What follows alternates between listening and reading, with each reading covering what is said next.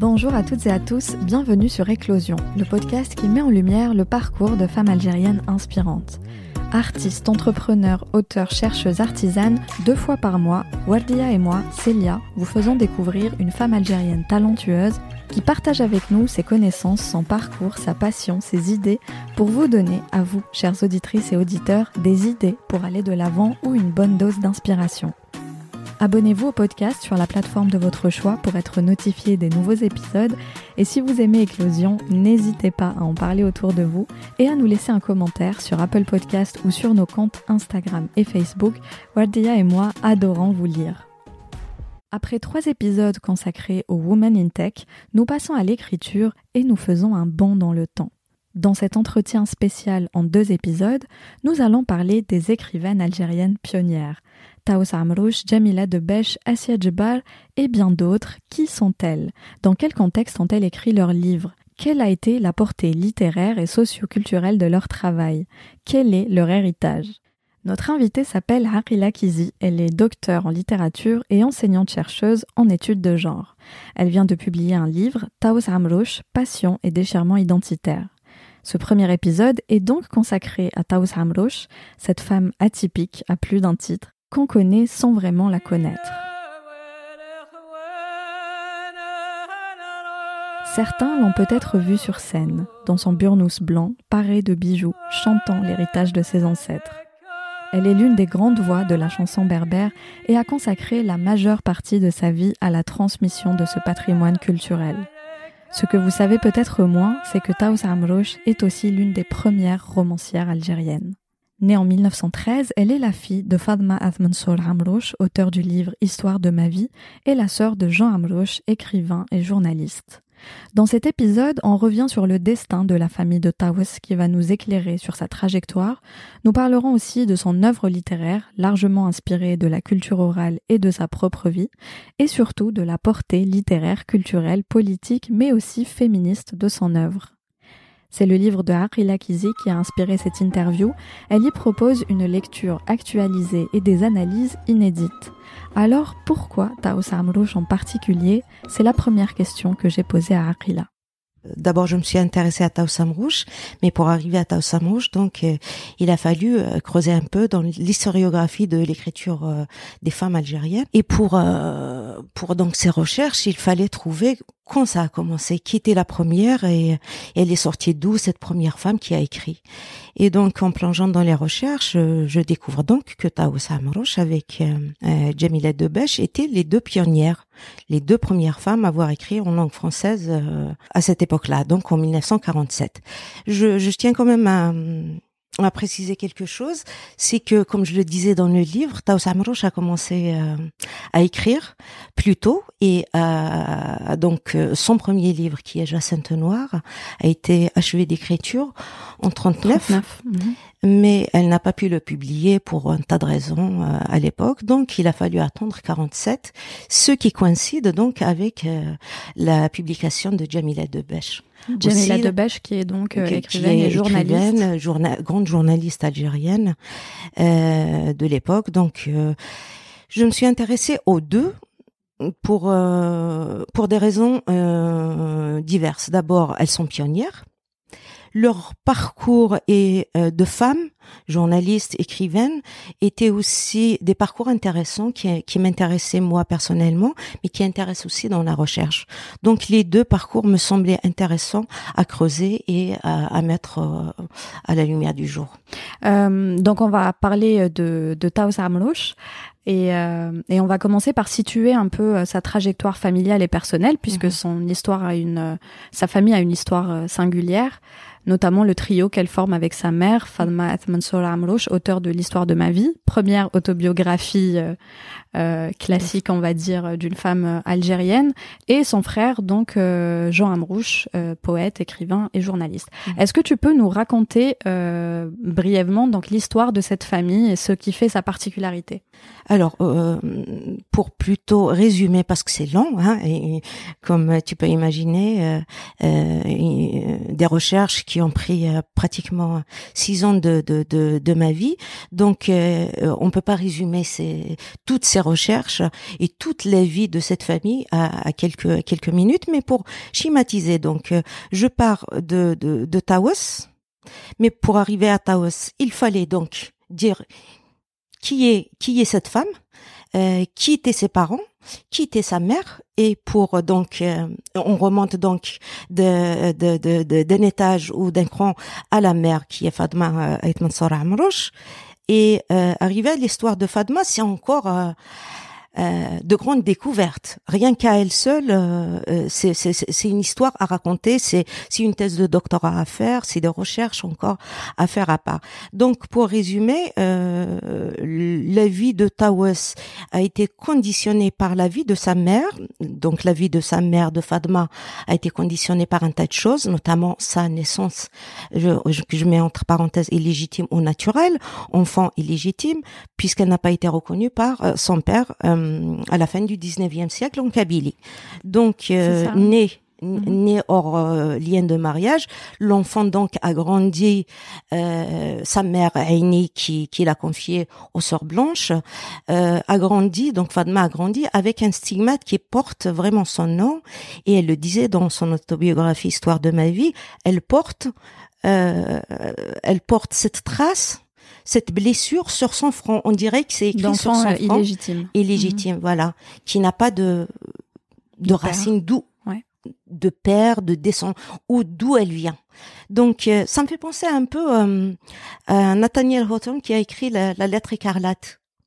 Et, et son héroïne, elle, elle porte la lettre A en rouge sur sa poitrine avant d'être exécuté par le peuple, etc., etc.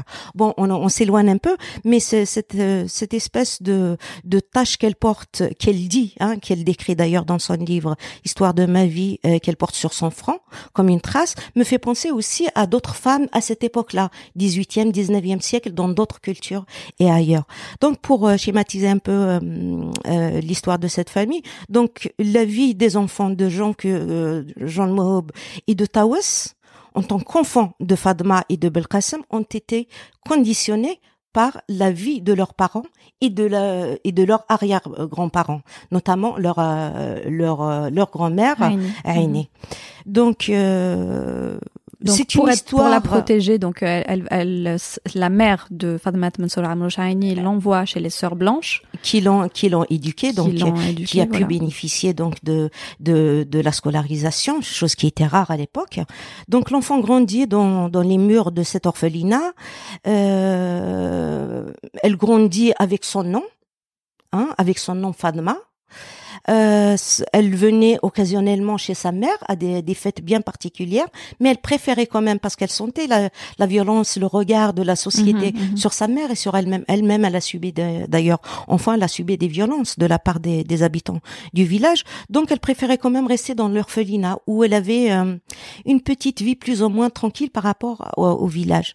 Donc, en grandissant, à ses 18 ans, elle devait quitter l'orphelinat. Donc c'est l'âge euh, auquel elle devait quitter. Donc là, euh, au lieu de, de, retourner dans le village de sa mère, chez sa mère, qui n'avait pas des conditions de l'accueillir réellement. Euh, donc, elle, les, les, les, les sœurs de Blanche de l'orphelinat ont organisé un espèce de rendez-vous, de date, comme on dit aujourd'hui, avec euh, son futur mari qui est Belkacem euh, Amroche. Donc ils se rencontrent euh, dans voilà dans l'orphelinat, ils, ils, ils, se parlent et donc euh, la condition qu'il a qu'il avait euh, qu'il avait euh, Belkacem c'était qu'elle se reconvertisse au christianisme, qu'elle devienne catholique. Donc c'était la condition pour qu'il se marie. Voilà, donc c'était le jour de son mariage parce que Belkacem était chrétien. Mhm. Lui aussi, il avait sa, son histoire, c'est-à-dire son grand-père Hassan l'a confié euh, au, au, au, père blanc d'Erel Ali euh, pour son éducation, etc., etc. Et donc, euh, euh, par la même occasion, il est devenu chrétien.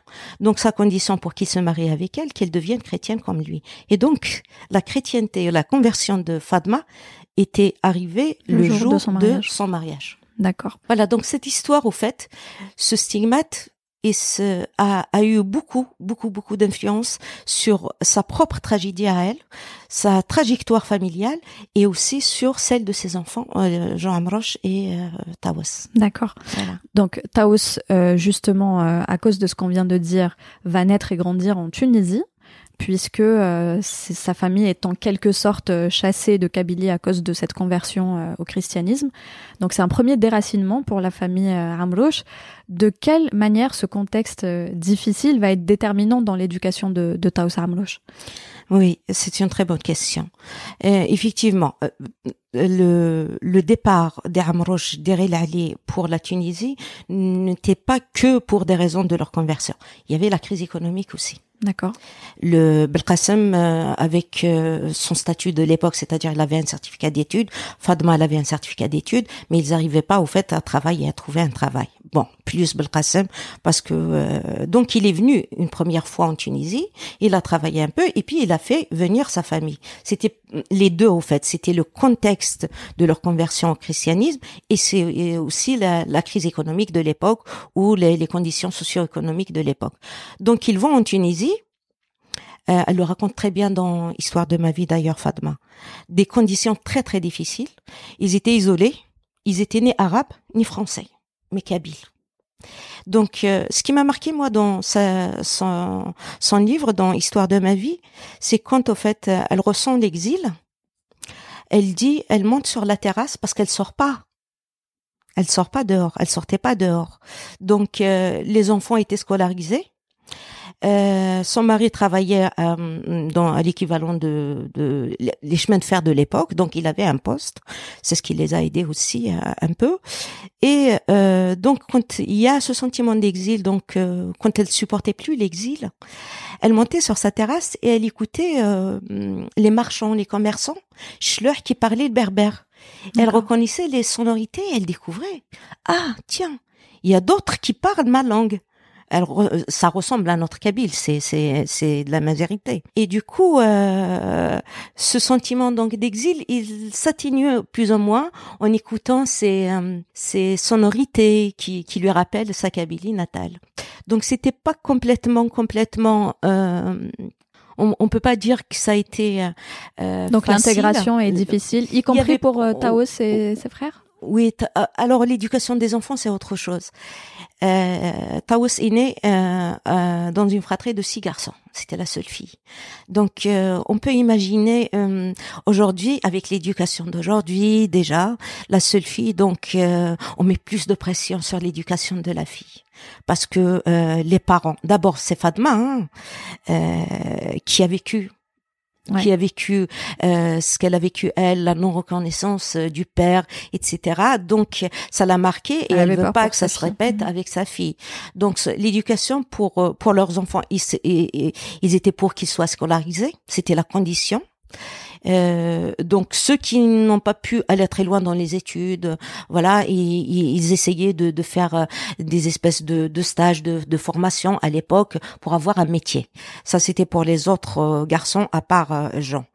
Et donc Jean était était, si on veut, le pilier intellectuel de, de, de, la maison. Bien sûr, il y a toujours la mère qui était là avec avec ce que là elle leur a appris, mais euh, euh, on peut dire que c'est l'émancipation du garçon, c'est-à-dire de Jean, qui a aidé l'émancipation de Taos. Ils étaient très proches, mais il a beaucoup contribué aussi à, à l'éducation ou à l'émancipation de sa sœur. L'éducation des parents, donc, c'était une éducation sévère à la maison. On mangeait kabyle, on parlait kabyle, on s'habillait à la façon de, de, du pays encore. Hein. C'est-à-dire, euh, les garçons étaient avec des chachia, avec des, mm-hmm. euh, voilà, des, des, des, des, petites gondouras à la, à la mode de, de, de, l'époque. Mais c'était parce qu'ils n'avaient pas les moyens aussi.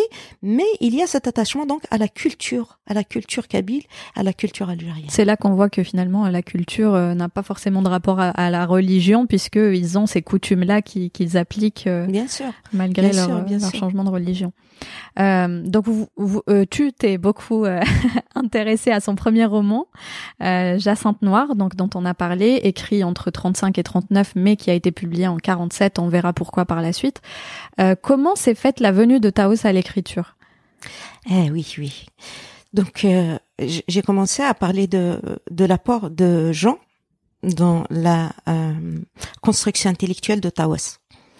Jean était le était celui qui a permis à Tawas de lire, d'avoir des livres à lire à la maison, parce que c'était très cher les livres à l'époque. Donc, euh, pour posséder, euh, pour pouvoir accéder à des lectures des classiques français, il faut euh, avoir accès. Donc, je vois là par le fait qu'il est qu'il était instituteur, qu'il avait accès aux livres, qu'il a travaillé à, à, la radio en Tunisie, à Tunis, qu'il faisait des allers-retours entre Paris et Tunis. Donc, tout ça a aidé Taos donc dans sa construction intellectuelle. Donc, elle a grandi avec l'amour des études, l'amour de la lecture, mm-hmm.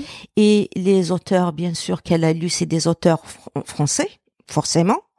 Donc, il y a une, une, une forme d'admiration pour les auteurs français, euh, pour ce qu'ils représentaient.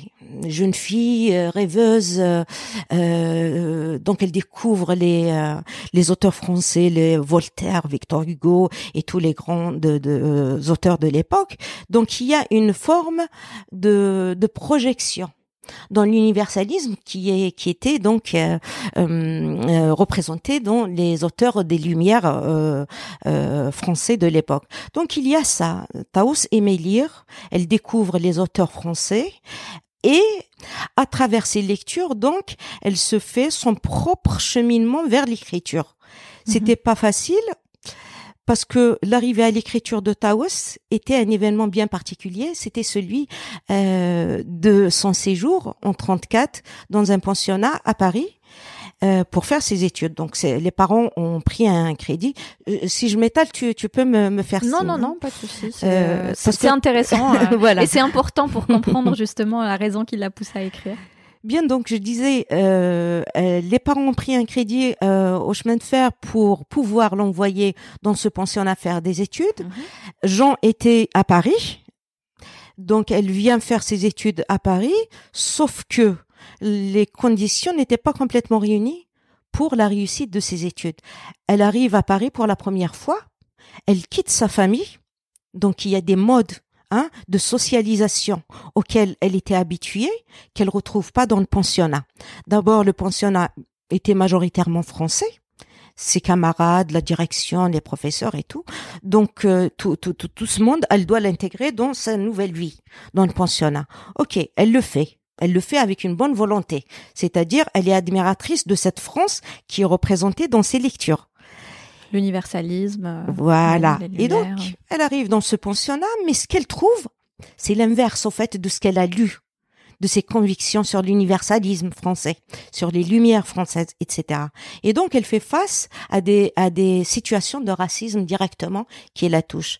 Donc, elle décide au bout, enfin, je le raconte. Liée à ses euh, origines, donc. Euh... euh liée à ses origines, liée à ses convictions aussi intellectuelles, parce que c'était une femme, euh, c'était une jeune fille à l'époque qui n'avait pas froid, qui n'avait pas peur de dire ses convictions, de défendre, par exemple, Jean-Jacques Rousseau dans un pensionnat catholique, mhm. de défendre André à l'époque dans, dans, un, dans un milieu euh, conservateur chrétien catholique. C'est pas comme on peut l'entendre aujourd'hui euh, que la liberté de d'expression, ça suppose qu'on peut mmh. dire ce qu'on veut. Mais dans un pensionnat de filles à l'époque, c'était très très euh, sévèrement puni. Et donc il n'y avait pas toutes ces conditions pour qu'elle réussisse à faire ses études. elle a été renvoyée donc du pensionnat. Cette expérience, elle, elle repart donc en Tunisie, chez ses parents. Cette expérience l'a tellement marquée qu'elle a commencé donc à, à se dire que euh, l'écriture de cette expérience euh, peut la guérir. Parce que d'une, elle est convaincue que c'était un échec pour elle. Mm-hmm. psychologiquement. C'était un échec de ne pas pouvoir faire ses études, d'avoir échoué à faire ses études dans à Paris. Et de deux, euh, elle a senti que l'écriture pouvait la, la, guérir. Donc, elle a commencé à écrire cette histoire, Mhm. l'histoire de Jacinthe Noir. Et donc, euh, elle est fictionnée, on va dire, hein, c'est- mais elle est autobiographique pratiquement à 97%, avec un peu de, de fiction pour euh, Exactement. Donc avec, euh, c'est le premier volet euh, donc De d'un ensemble de, de, de la de trois trilogie. livres. ouais. Cette trilogie s'appelle Moisson, Moisson de l'exil, voilà. Et euh, donc après, il y a eu euh, Rue des Tambourins, en- publié en 1960, L'amant imaginaire, le plus connu, donc publié en 75. Euh, justement, euh, tu dis euh, que c'est pas vraiment une autobiographie. En quoi est-ce qu'elle casse les codes de l'autobiographie à l'époque Quelle était la particularité de son écriture? Mm. Si on veut un peu euh, schématiser euh, l'autobiographie classique, donc elle a des règles, l'autobiographie. Euh, quand on, on, on écrit son, sa propre biographie, il y a des règles à respecter. Et ça, il y a des théoriciennes de, de sur la sur ce genre de euh, ce genre littéraire, donc euh, notamment Philippe Lejeune, qui a écrit, qui a théorisé euh, pas mal là-dessus, sur donc les règles à suivre pour qu'on reconnaisse une, une vraie autobiographie.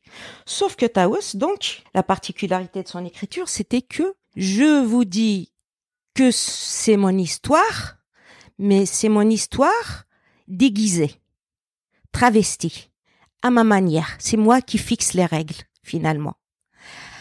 Si on veut euh, détailler encore plus, à cette époque-là, donc en 47, on peut pas parler même chez les Françaises, les autrices françaises, les écrivaines françaises, ou allemandes, ou anglo-saxonnes, hein.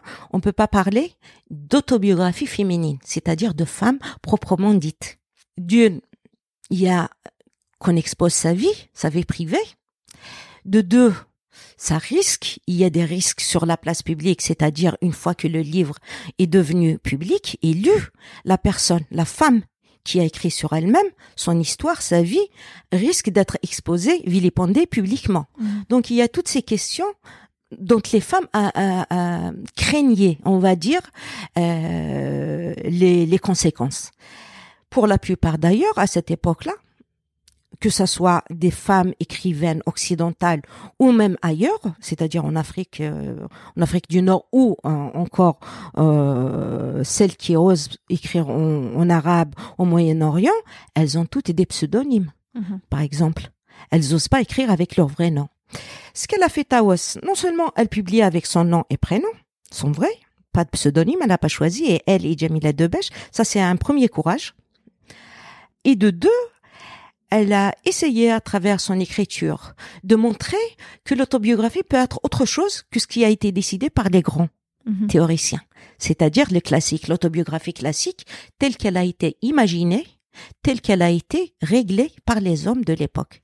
Il y a une forme de féminisme qu'on peut hein, détecter à travers ça, Mhm. mais ça, ça, ça- ça reste une écriture donc pour pour moi c'est une nouvelle autobiographie c'est ce que j'appelle dans, dans le livre et dans mes recherches euh, vers une nouvelle autobiographie de femmes maghrébines ou de femmes nord-africaines donc c'est elle qui a dessiné les grandes lignes de cette nouvelle autobiographie D'accord.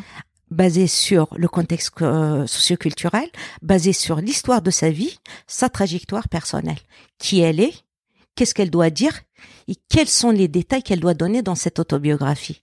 C'est pour ça que les attentes, donc ce qu'on appelle en littérature l'horizon d'attente, est différent pour cet ouvrage parce que le lectorat français de l'époque attendait hein, des détails. Allez, comment elle est faite, celle-là, cette femme Mhm. nord-africaine qui a osé écrire avec son nom, son vrai nom et prénom. Et il s'attendait donc à des détails croustillants. Allez, on va dire euh, tout le fantasme euh, orientaliste de l'époque. hein. Ouais, compris sur le colonialiste. lieu, alors que finalement, elle parle d'un pensionnat Elle en parle d'un pensionnat parisien, donc Ouais. il y a euh, délocalisation hein, de cette euh, écriture et aussi une, une déception dans l'horizon d'attente. Mhm. C'est-à-dire le lecteur français, ah finalement, mince, c'est pas ce Il qu'on n'y a attendait. pas tous les détails Voilà. folkloriques. euh, Exactement, exactement. qu'ils ont l'habitude de voir. Et, et, euh, donc l'une des particularités aussi, euh, c'est que elle parle d'elle donc euh, à la troisième personne. Elle fait parler un personnage. euh, euh, Il n'y a pas de jeu finalement.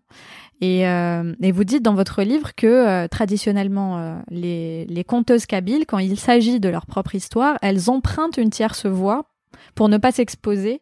Moi, je, je, en tant que chercheuse, donc, euh, il a fallu donc pour moi aller dans ma propre culture, qui est celle de Taous, donc dans cette oralité kabyle, et mettre des parallèles, faire des passerelles entre l'écriture, donc la graphie d'aujourd'hui, et cette oralité. Donc, on peut, hein, on peut bien sûr dire, supposer que Taouz, tellement elle a été influencée par cette oralité, attention parce que ce que je disais tout à l'heure, à la maison, c'était Kabyle. Mhm. La grand-mère d'Erilali, donc qui vivait en Tunisie chez eux, c'était du Kabyle. Les histoires qu'on raconte, c'était celles que nous racontaient nos grand-mères euh, et nos mères. Donc, euh, l'influence est là. C'est-à-dire, il y a un terreau culturel de cette oralité. On, et bien sûr, Taous la connaissant, euh, euh, euh, quelqu'un de très influencé par ses racines, par ses origines, bien sûr qu'elle a dû penser mhm. à ce troisième. Je ne dis pas je pour dire que c'est moi, mais je vais utiliser un procédé qui est à la fois littérairement français, mais qui renvoie aussi à la culture de l'oralité kabyle. C'est pas, c'est pas rien du tout pour l'époque. Hein. Euh, alors, rien ne, ne l'a prédestinée, on l'a dit, euh, à une carrière d'écrivaine, d'artiste engagée, puisqu'elle vient d'une famille, euh, tu l'as dit, modeste, indigène à l'époque coloniale. comment est-ce qu'elle parvient à se faire une place dans le paysage littéraire, ce paysage littéraire qui lui était pas du tout favorable Elle n'a pas réussi réellement. Elle s'est imposée vers la fin de sa vie. Hein qu'elle a commencé réellement à, à voir un peu les résultats ou les conséquences de son écriture.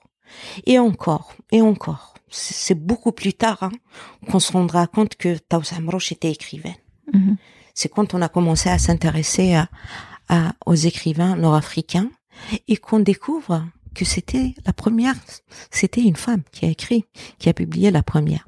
Donc, euh, même rien qu'au début déjà, euh, euh, tu le disais au début, elle a fini son livre en 39, mais il est publié qu'en 1947. Oui. C'est euh, ça, ça, ça, montre déjà les difficultés qu'elle avait pour se faire publier. Pour se faire publier. Déjà le premier, ce, ce, premier livre, au fait, il y a beaucoup qui, qui, beaucoup de choses ont été dites sur le retard dans la publication. Par exemple, il y a une chercheuse qui s'appelle Denise Brahimi qui, qui lit ça, ce, ce, retard à, à l'époque de la guerre. C'était la, la deuxième guerre mondiale, donc tout n'était pas réuni euh, pour ça. Mm. Moi, je voulais sortir un peu de cette euh, de cette explication pour aller plus loin. Donc, j'ai regardé un peu.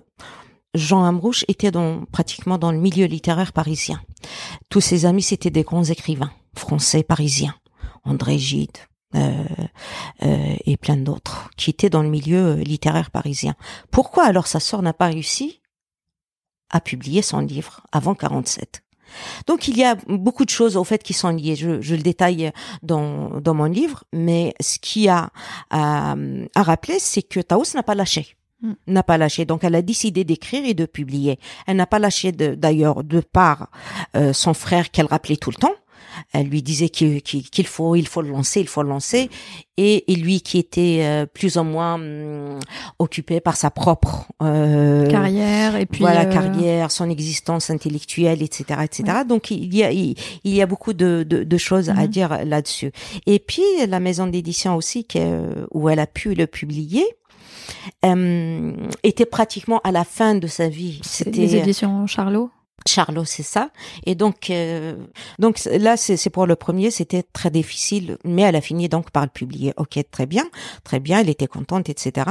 Mais pour la suite, on ne peut pas euh, dire qu'elle était ancrée dans le milieu littéraire français on peut pas dire ça parce que euh, elle travaillait en même temps que, en, tant que journaliste, donc elle avait des émissions de radio. Elle connaissait tout le milieu littéraire aussi parce que elle côtoyait, euh, elle recevait dans ses émissions de radio des écrivains, notamment des écrivains nord-africains, euh, francophones, pour parler de leurs œuvres, etc., etc. Donc malgré cela, on dirait, comme elle le décrit, elle, qu'il y a comme une sorte d'omerta autour, autour de ces livres. Chaque fois qu'il y a un livre mhm. qui doit sortir, qui doit être publié, elle, elle avait une boule au ventre qui lui faisait rappeler donc toute cette difficulté. Donc le, le meilleur exemple, c'était l'amant imaginaire, comme tu le disais. Celui-là, alors là, à lui seul, est une histoire euh, à, à, à, développer ou à, à, des recherches à faire euh, plus tard. Mais euh, et il m'a intéressé aussi de par l'histoire qu'il véhicule donc de ce qu'elle a écrit Tawes, euh, de la répercussion de cette histoire, de ce, de ce qu'elle a raconté sur le monde de l'édition. Elle a réussi, à, mine de rien, ce bout de femme nord-africain, hein, a réussi quand même à, à, comment dire, à secouer hein, le milieu littéraire euh, parisien. Comment C'est-à-dire? Pourquoi? Dans l'amont imaginaire, c'était l'histoire. Elle a donc, elle a donné des noms à ces personnages, mais son héroïne, ce n'est autre que, que Tawes, mhm. donc qui a vécu cette histoire d'amour avec cet amant réel, pas imaginaire, mais réel, qui est donc le grand écrivain français Jean Giono. Donc avec qui, bien sûr, elle, a, eu une, histoire, une liaison qui a duré des plusieurs années. Et donc euh, Jean Giono, quand elle lui a envoyé donc le le le livre pour le lire avant de, de le publier, il était intéressé. C'est très bien, c'est une belle histoire. Et quand elle a commencé donc à l'envoyer en maison d'édition, euh, donc euh, les proches de Jean Giono se sont rendus compte que c'était son histoire, qui était au courant de leur liaison. Et donc ils l'ont averti attention, c'est votre liaison qu'elle décrit à l'intérieur.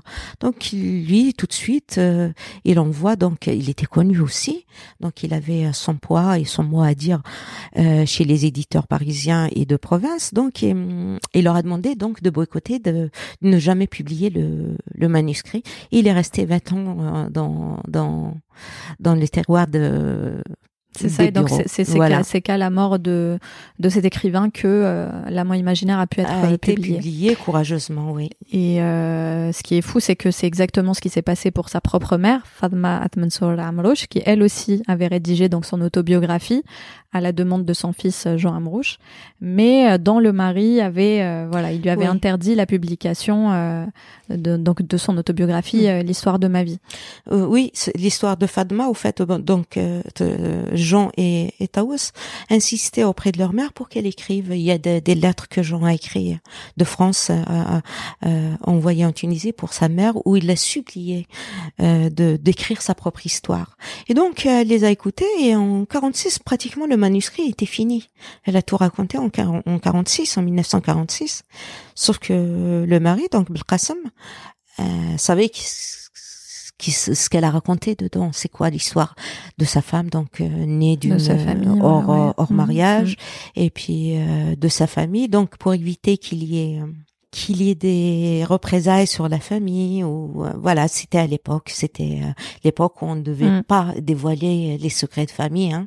et donc il a enfermé le, le manuscrit dans dans son bureau à, clé qu'il mettait dans son dans sa poche comme elle le décrivait jusqu'à sa mort il il a fait promettre à sa femme de ne jamais le publier de son vivant mm-hmm. et ils ont tenu donc euh, compte de, de, de, cette promesse et à la mort donc euh, beaucoup plus tard. Il a attendu donc une vingtaine d'années, c'est ça euh, Ouais, en 68 donc ouais. a, a, pu le publier en France. Et, il a été préfacé d'ailleurs, une belle préface par Kata Qui encourageait justement la prise de parole des femmes dans, dans l'écriture. Mm, mm.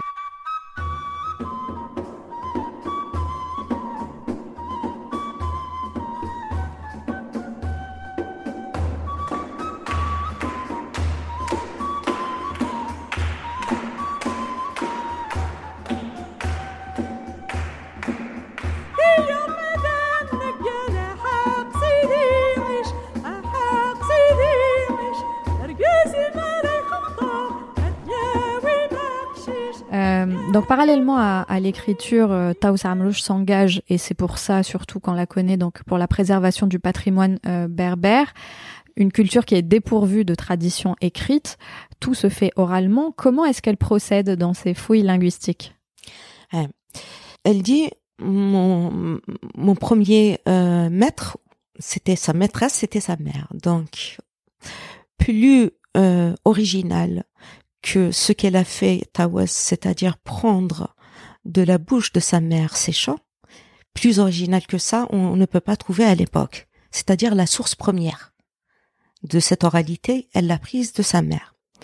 Donc, euh, il y a cette, ce, ce, ce, procédé, et elle le raconte dans une conférence euh, qu'elle a donnée à Barcelone mhm. lors de son entrée à, à la Casa Velasquez. Mhm. La Casa Velasquez, c'est une, c'est l'équivalent un peu de de l'académie de, de, française d'aujourd'hui, mais c'était une grande une grande institution française à l'étranger, notamment euh, en Espagne. Donc, avant son entrée où elle a passé donc euh, deux ans. Elle a eu une bourse pour faire ses recherches sur euh, la tradition orale berbère ou amazir. Et donc, euh, sa source première, c'était sa mère. Elle a passé beaucoup, beaucoup, beaucoup de temps à les apprendre.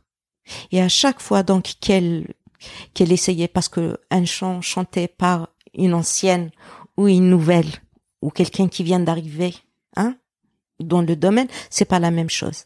Donc, non seulement il y a la connaissance mhm. linguistique très avancée de la mère, il y a la prononciation.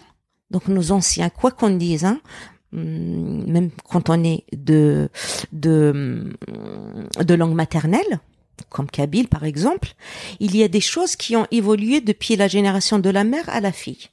Donc, ça sent au fait dans la façon de le prononcer de le chanter cette mélodie, la mélodie qu'on met aussi dans euh, pour le, le réaliser le chant. Donc ça, ça c'est la première des choses. Elle a mis beaucoup de temps pour les apprendre. Et à chaque fois qu'elle apprenait donc, euh, sa mère était sa maîtresse, donc elle, elle décrit euh, ça merveilleusement bien d'ailleurs.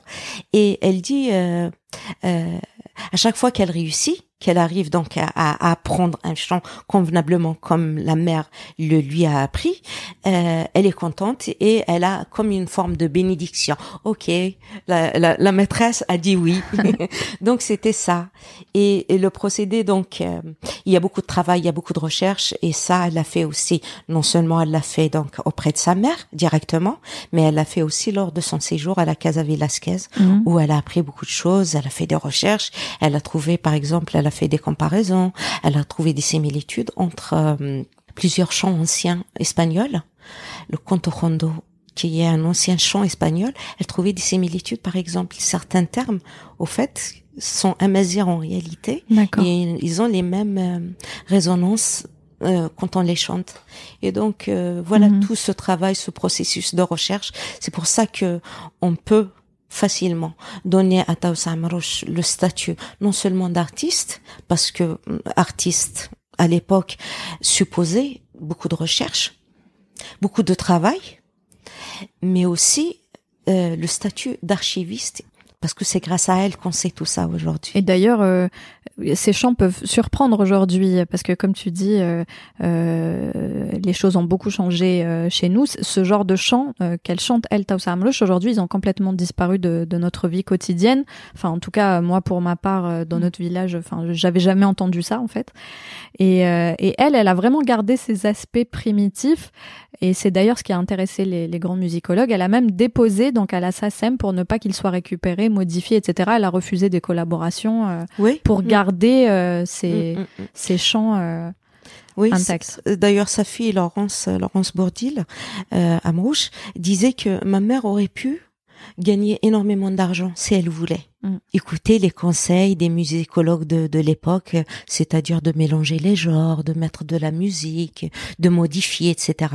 Elle aurait pu gagner énormément d'argent, mais elle a refusé pour pouvoir garder cette euh, je n'aime pas trop le mot pureté parce que ça renvoie à des choses un peu voilà. Mais euh, l'originalité je vais dire. L'originalité d'un chant comme il, il lui a été euh, appris, euh, appris et comme elle a entendu pour la première fois de la bouche de sa mère.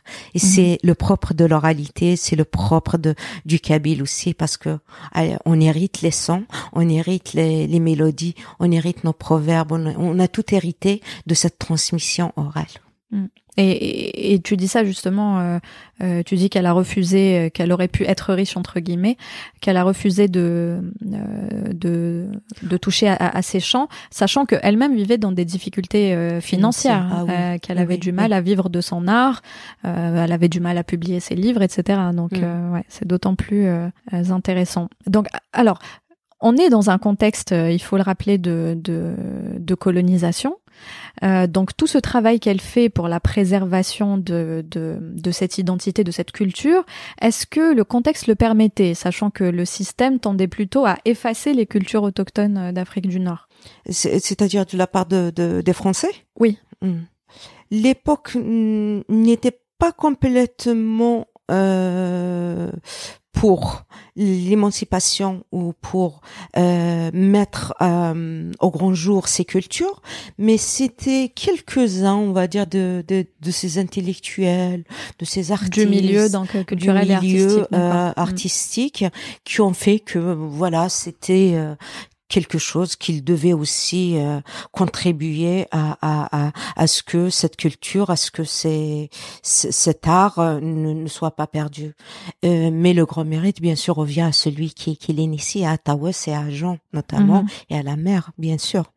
C'était pas, c'était pas des conditions complètement euh, parce que dans le milieu de l'immigration c'était euh, c'était la guerre c'était bon bien avant la guerre les les les, les migrants euh, algériens qui étaient qui vivaient ici c'était principalement des ouvriers. Donc l'accès à la culture n'était pas leur premier souci euh, les Français plutôt, le, le public, le premier public, c'était hum, des, Français. On va dire de ceux qui ont cette euh, cette sensibilité, cette euh, cette prise de conscience aussi de l'époque, de ces peuples qui qui ont été colonisés, qui n'ont rien demandé et qu'on a essayé de d'effacer la culture et l'identité. C'était plus de de, de son public premier, c'était hum, les premières années, on va dire les années 40 et 50 c'était plus ça. Mais plus tard, on, change, on change parce qu'il y a une, une, prise de conscience aussi de la part de, des Algériens de l'immigration. Je parle des Algériens, pas uniquement kabyles, parce que euh, cette conscience politique a fait que que le public algérien de l'immigration sache que finalement on a une histoire euh, musicale, on a une histoire artistique, on, a une culture euh, euh, de l'oralité que qu'on doit connaître, mhm. hein, que l'on soit kabyle ou, ou pas, mais elle est là et euh, tas d'Algériens donc de l'immigration ont essayé de, de, de, mhm. de s'approcher pour la connaître. Ces chants rituels qui évoquent la vie de l'homme en, en, quelque sorte du berceau à la mort vous a valu de recevoir le Grand Prix de l'Académie du disque français. Et vous avez fait découvrir ces chants berbères tant en France qu'à l'étranger, je crois. En France d'abord, à l'étranger, et en réalité ce que je voulais c'était surtout que le peuple auquel j'appartiens euh, redécouvre ses sources et connaissent euh, sa propre richesse. Et la question était, si vous voulez, de prendre conscience de l'existence de ces trésors et ensuite de les extraire, comme on extrait un minerai infiniment précieux. Donc, euh, on, a parlé euh, côté français, mais y compris donc côté côté algérien ministère de la culture algérien cette fois à l'indépendance. Donc euh, euh, il l'ignore complètement, voire même elle se fait arrêter à la fin des années 60. Euh, comment comment est-ce qu'elle a vécu ce rejet? Pourquoi elle se fait arrêter On va dire que le, festival panafricain donc le premier de l'Algérie indépendante, a été porteur d'espoir pour ceux qui l'attendaient, il y a une nouvelle nation qui est en train de naître avec de nouvelles, de nouveaux principes, de tous ces pays non alignés, tout ce, cet engouement euh, révolutionnaire.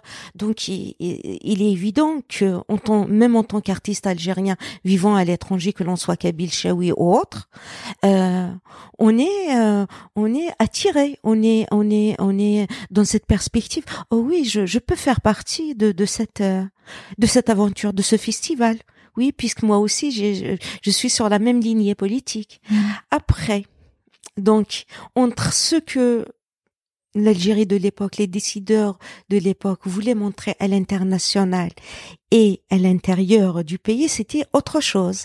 Donc les les, les dirigeants de l'époque donc avaient plutôt euh, besoin d'avoir cette, euh, ce rayonnement à l'échelle internationale, l'Algérie comme leader des pays non alignés, de la révolution, etc., etc. Il fallait montrer une certaine unité, euh, une homogénéité. Euh, voilà. Sauf qu'à l'intérieur, euh, c'était autre chose, c'est-à-dire mm. qu'on a opprimé, qu'on a qu'on a fait taire des, des, la culture amazigh qui qui n'avait pas de place et toute autre euh, euh longue euh, confession, foi mm. qui n'est pas euh, qui ne rentre pas dans ce carré, hein, ce petit carré qui a été décidé politiquement ne fait pas partie. Et donc les Amrouches la famille Amrouche, parce qu'on peut parler de famille entière.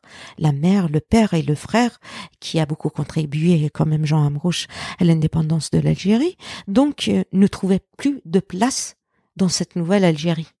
Pourquoi? Parce qu'ils sont chrétiens, parce qu'ils revendiquent une culture qui a été opprimée, une langue qui a été opprimée, qu'on ne dit pas en Algérie, qu'on fait taire.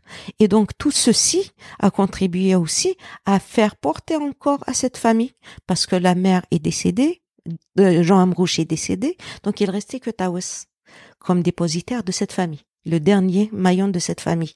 Donc elle était obligée de porter la mémoire, donc non seulement de son frère, de sa mère, mais de toute la famille. Et elle se retrouvait au fait mm. dans, dans, euh, dans une situation difficile qu'elle a vécue difficilement et euh, d'ailleurs, juste après le, le, le, festival, à son retour, elle a écrit un, un, euh, dans le monde un article euh, qui s'appelle En marge du, du panafricain où elle a tout raconté, elle a fait exploser les, les, les, les, choses, où elle a raconté les choses comme elle les sentait, comme elle, les a ressenties. Donc, et mmh. c'était sa déception, sa, dernière déception, mmh. de la nouvelle Algérie. Mais oui, donc finalement, on a l'impression qu'elle a été un peu euh, rejetée toute sa vie, euh, quelle que soit euh, la culture. Donc la société kabyle a rejeté sa famille au tout début à cause de la relation en mariage de sa grand-mère, ses parents pour leur conversion au christianisme, et enfin toute sa famille qui été considérée comme assimilée puisque, comme tu viens de le dire, chrétienne et francophone. Comment expliquer cet attachement de Taous Amrouche à cette culture qu'il a, qu'il a rejetée toute sa vie? Elle, elle, elle savait faire la part des choses, au fait. Elle savait que si par exemple dans son village on l'a rejeté par, euh, on a rejeté sa mère et son père pour leur foi. Euh, ça ne, ça ne l'a pas empêché, par exemple, ça n'a pas empêché sa mère de repartir pour des vacances. Mm.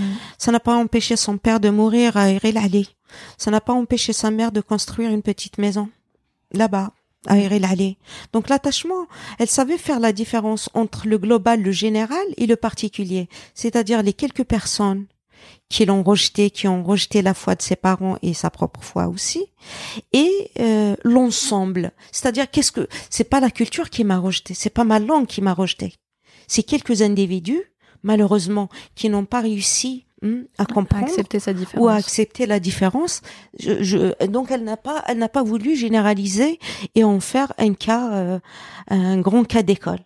Euh, après toutes les, les déceptions qu'elle a vécues, toutes les difficultés qu'elle a vécues dans sa vie, notamment euh, par rapport à son à, à, la publication de ses livres, euh, à pouvoir euh, euh, trouver un travail qui va qui qui que pour lequel elle sera rémunérée, elle va gagner sa vie, elle va toucher par exemple euh, des des droits sur ses livres, sur ses ses ses, ses, concerts ou ses ses présentations artistiques. Mm. Tout cela euh, a fait que euh, qu'elles vivent euh, cela hum, lourdement euh, psychologiquement assez lourd D'ailleurs, vers la fin, c'était ça se ça se répercutait sur sa santé, sa propre mm. son propre corps qui n'acceptait plus de, de subir de subir encore et encore ce rejet. Ce mm. rejet. Euh, elle a aussi euh, récupéré, transcrit, traduit euh, les contes berbères. On peut les retrouver dans, dans, Le Grain Magique, que personnellement mes parents me lisaient quand j'étais enfant. et tu dis dans ton livre donc que l'un de ces contes, Le chêne et l'ogre, est aujourd'hui au programme de la cinquième année primaire. je le savais pas, c'est une bonne nouvelle. Quelle est l'importance d'avoir ces textes dans, dans l'éducation nationale? C'est une forme de reconnaissance, bien sûr.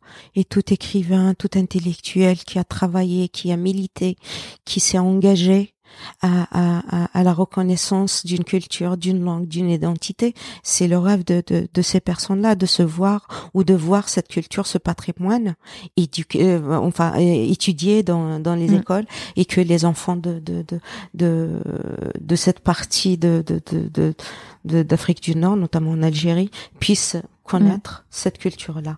Donc c'est c'est une très bonne initiative. Moi j'ai trouvé ça tard, mais euh, assez encourageante et on, on ne peut qu'encourager d'autres d'autres donc euh, d'autres écrivains exactement et, mm. euh, et, puis la position aussi euh, il faut le dire de, de l'État algérien a beaucoup changé sur cette question de de l'identité aujourd'hui sont beaucoup plus ouverts et alors, euh, je, vais changer de, de, sujet. Il y a un, personnage du grain magique euh, dont on vient de parler, euh, que j'ai redécouvert à la lecture de ton livre. C'est celui de Tsariel, l'ogresse mangeuse d'enfants des contes kabyles. Elle est l'antipode de la norme féminine de l'époque et même d'aujourd'hui. C'est une créature monstrueuse, physiquement déformée. Elle a des cheveux indisciplinés, jamais coiffés, des seins tellement gros qu'elle les rejette en arrière pour les porter sur le dos.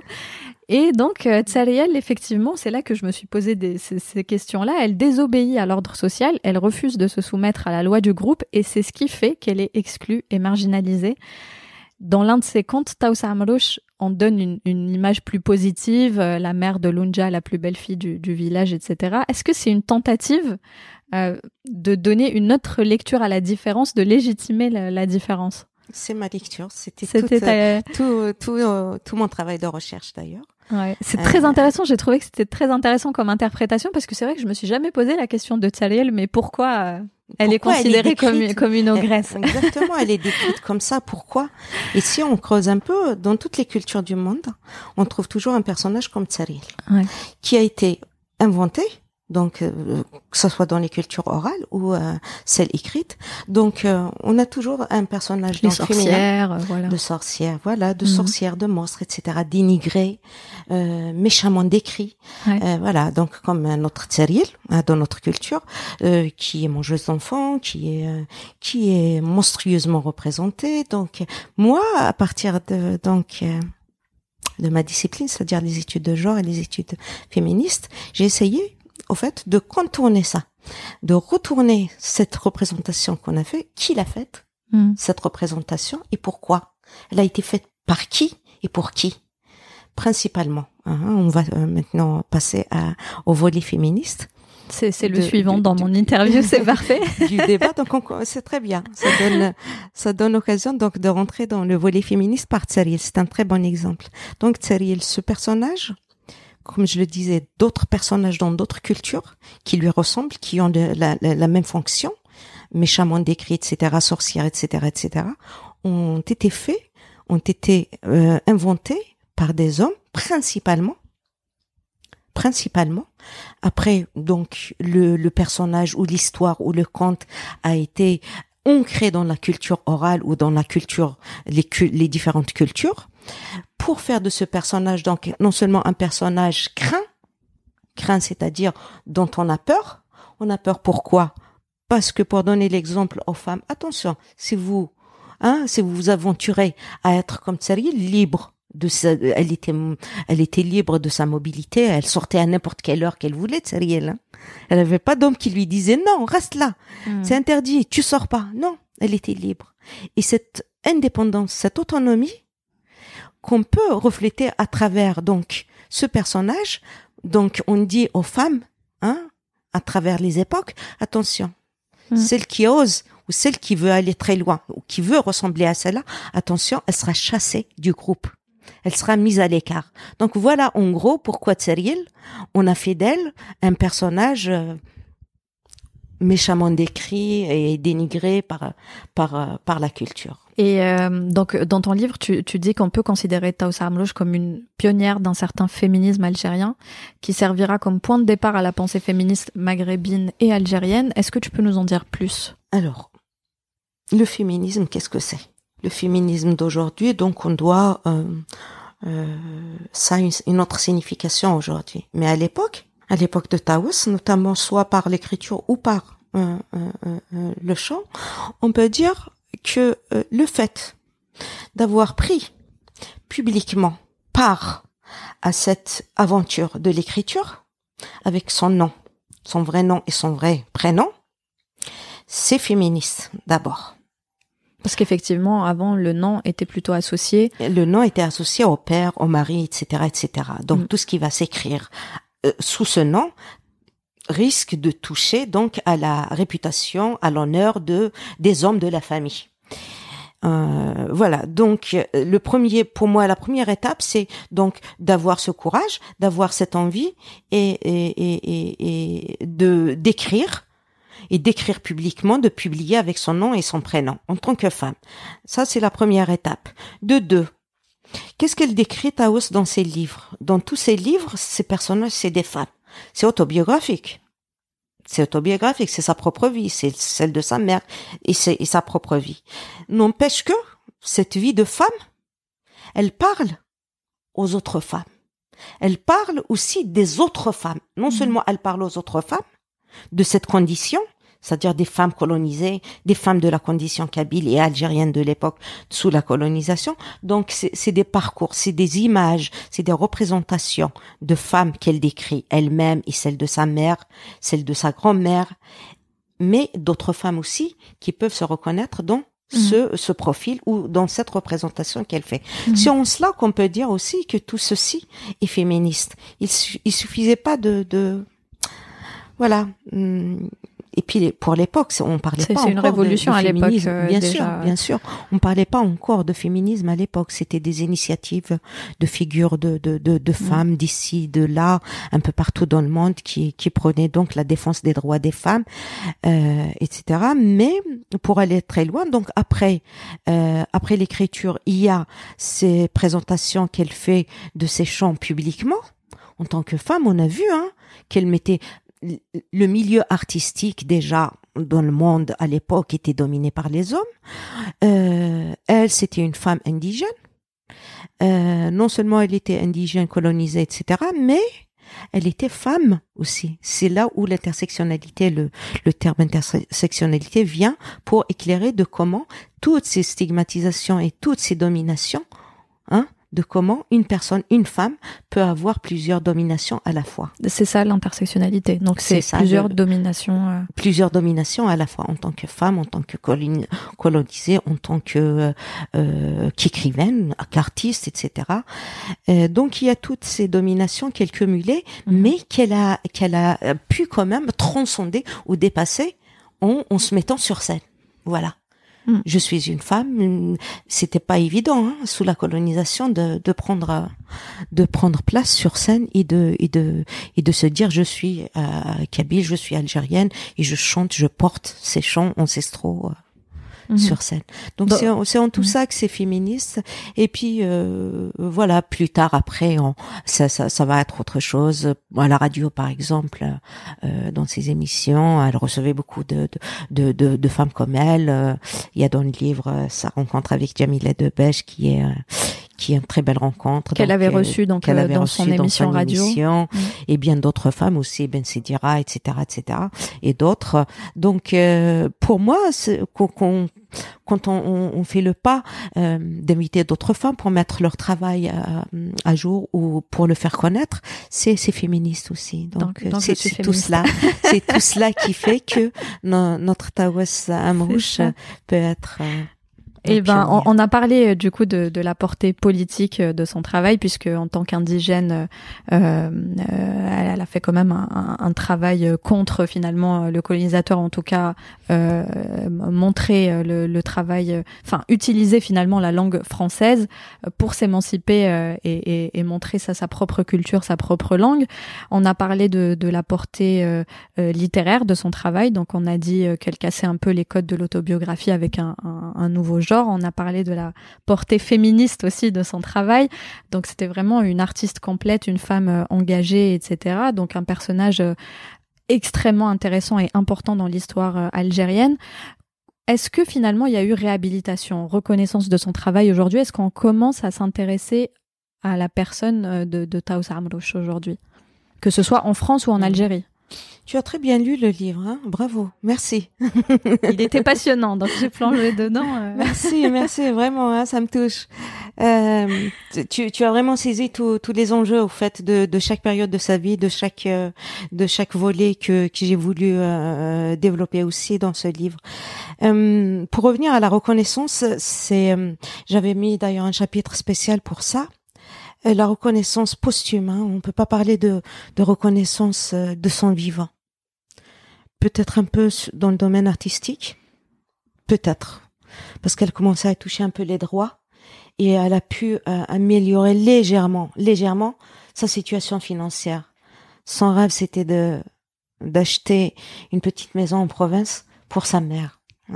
C'était un rêve qu'elle qu'elle nourrissait, mais euh, donc euh, toutes les années 60, 50, 60 n'ont pas permis qu'elle gagne. elle vivait vraiment difficilement, situation financière difficile, et donc vers la fin, vers les ouais oui, vers la fin de sa vie, elle commençait donc à, toucher ses droits et sa situation financière s'est améliorée.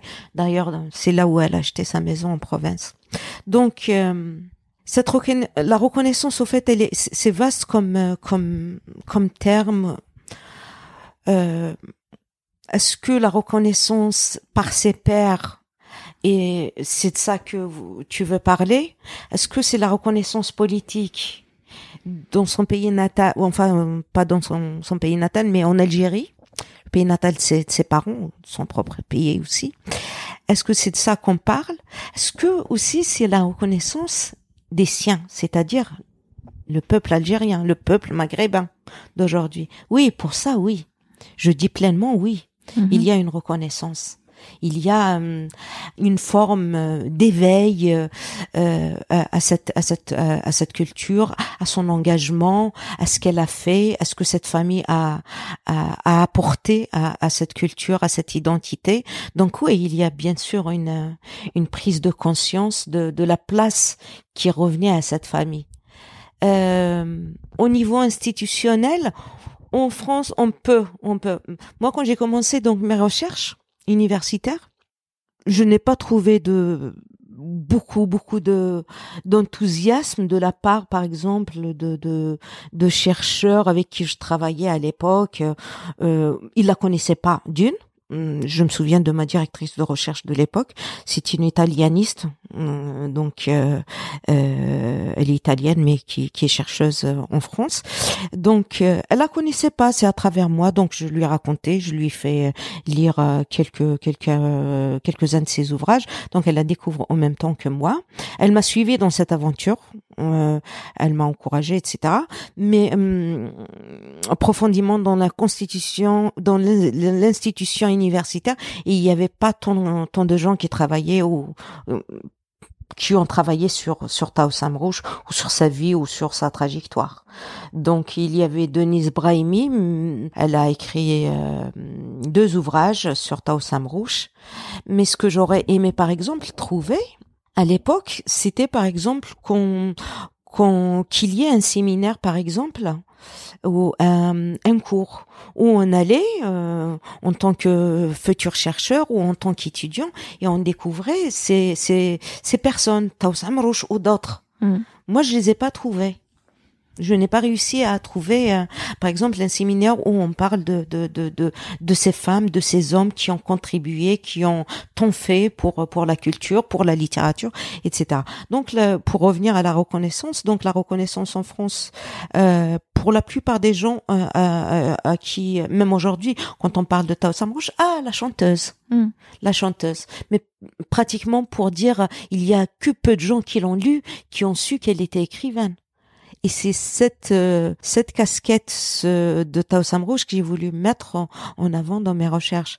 La reconnaissance donc elle est posthume peut-être le, le seul indicateur positif dans son cœur quand elle est revenue après le panafricain, le festival panafricain, quand elle est revenue en France et qu'elle a raconté donc euh, cette aventure, ce qui lui est arrivé pendant le, le festival où on lui a interdit de, de participer, de donc de, de parler, de, de, faire une, de... chanter, de faire une présentation de ses euh, de, de ces chants. Elle a été interdite. Donc, euh, euh, donc les militants euh, berbéristes de l'époque donc l'ont emmenée à, à la cité universitaire de Ben Aknoun où ils ont organisé un contre-festival, un petit contre-festival, donc où elle a chanté pour ses étudiants, pour ses Kabyles, pour ses, ses Berbères, ses Amazirs, ses Algériens qui, qui sont venus l'écouter. Et là, elle a, elle a senti vraiment, c'est sa fille qui le raconte, elle disait qu'elle a senti vraiment qu'elle était proche, que cette jeunesse finalement, c'était pas en vain tout ce qu'elle a fait, mhm. tout ce qu'elle a subi, elle et sa famille, c'était pas en vain.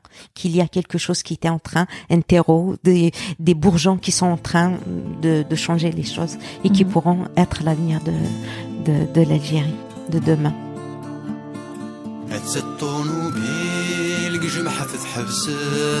ترسد في المزيت الصيف هذي القد.